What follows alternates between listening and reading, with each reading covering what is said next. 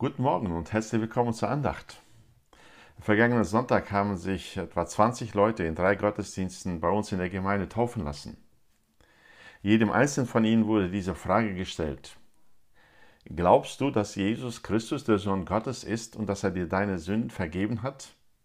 Und das ist ein Bekenntnis hin, ja, ich glaube, wurde jeder einzelne von ihnen ins Wasser eingetaucht und nach einer kurzen Zeit wieder hervorgeholt. Was stellt die Taufe dar? Was bedeutet dieses versenkt werden und wieder hervorgeholt werden? Der Römerbrief Kapitel 6, Verse 4 bis 7 erklärt das. Wir sind also mit ihm begraben worden durch die Taufe in den Tod, damit gleich wie Christus durch die Herrlichkeit des Vaters aus den Toten auferweckt worden ist, so auch wir in einem neuen Leben wandeln. Denn wenn wir mit ihm eins gemacht und ihm gleich gemacht worden sind in seinem Tod, so werden wir ihm auch in der Auferstehung gleich sein.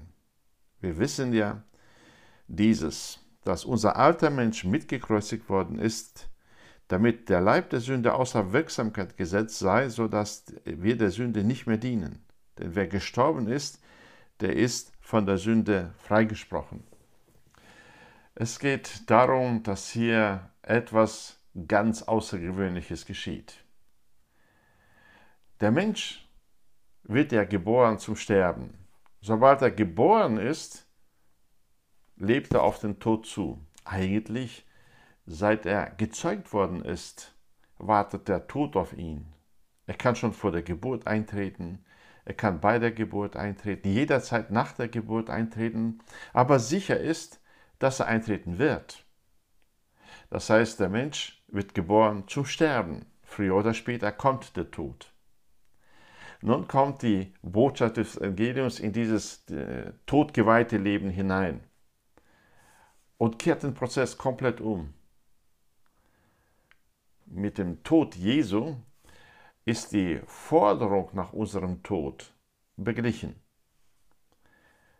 Der Tod Jesu bedeutet, dass die Sünde, deren Sold der Tod ist, deren Folge der Tod ist, beseitigt ist. Nun kann der Tod nicht mehr bei uns herrschen. Und das mit Christus im Glauben am Kreuz gestorben sein, wird in der Taufe nochmal versimpelt Und hier wird es deutlich, dass der Tod das Tor zum Leben ist. Ein Mensch, der mit Christus gestorben ist, der ist gestorben zum Leben. Ja, deswegen wird er nicht nur ins Wasser versenkt und da gelassen, also nur beerdigt, begraben, sondern gleich wie Christus wird er aus dem Wasser hervorgeholt und hat nun ein neues, ewiges Leben, das er vorher nicht hatte. Das aber auch nie aufhören wird, das bis in die Ewigkeit hineingehen wird. Und das ändert alles. Das äh, ändert die Prinzipien des Lebens, denn nun ist der Mensch, steht der Mensch nicht mehr unter dem Gesetz der Sünde. Äh, das, die Sünde hat keine Forderung mehr an ihn. Es kann seinen Tod nicht mehr fordern, kann auch die Herrschaft nicht mehr beanspruchen über den Menschen, denn er ist ja tot für die Sünde. Und Tote sind nicht ansprechbar. Ähm, er ist aber nicht nur tot für die Sünde, sondern er ist auferstanden zum Leben für Gott. Vers 11 in diesem Kapitel macht noch einmal, unterschreibt das noch einmal. Also auch ihr haltet euch selbst dafür, dass ihr der Sünde tot seid, aber für Gott lebt in Christus Jesus, unserem Herrn. Nun bekommt äh, das Leben einen anderen Sinn. Wir leben nicht mehr auf den Tod hin, sondern auf das Leben hin, auf das ewige Leben hin. Der gefürchtete leibliche Tod wird nun zum Tor zum ewigen Leben im vollen Sinne dieses Wortes. Aber schon hier und jetzt, in diesem irdischen Leben, das mit dem biologischen Tod für jeden von uns endet, es sei denn, Christus kommt früher. Ja, dieser biologische Tod, der ist für uns die Eröffnung des neuen ewigen Lebens.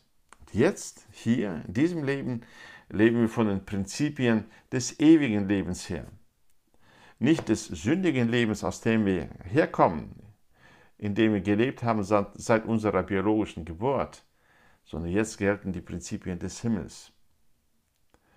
Und das ist ein ganz spannendes Leben. Ich freue mich für jeden der Taufkandidaten, die es öffentlich bekannt haben, die in Zeugnisabend, Kennenlernabend, die übrigens auch auf unserem Kanal euch anhören könnte. Äh, in ihren Zeugnissen haben sie bezeugt, wie Gott sie zum Leben geführt hat, wie er sie äh, zum Glauben geführt hat, zur Buße, zur Umkehr, äh, wie er die Wiedergeburt in ihnen gewirkt hat, sodass sie jetzt nicht mehr auf den Tod zu leben, sondern in dieser Neuheit des Lebens wandeln wollen. Und darüber möchte ich gerne auch in nächsten Andachten ein bisschen mehr mit euch nachdenken. Wie sieht dieses neue Leben aus, das Christus uns schon hier und jetzt gegeben hat? Ähm, ich wünsche dir von ganzem Herzen, in diesem neuen Leben zu wandeln. Und wenn du zuhörst und sagst, ja, ich kenne das noch gar nicht, ich weiß noch gar nicht, wie, wie, wie, wie, kann ich sterben, damit ich lebe, äh, dann äh, wünsche ich dir von Herzen, dass du dabei bist bei den Andachten, dass du deinen Blick in die Bibel hineinrichtest und dort nach dieser Antwort suchst. Die Frage danach, wie kann ich vom Neuen geboren werden, ist eine ganz wesentliche Frage. Und darauf hat Gott eine Antwort. Gott segne dich, sie zu finden und wenn du es schon gefunden hast, dann in diesem neuen Leben zu wandeln.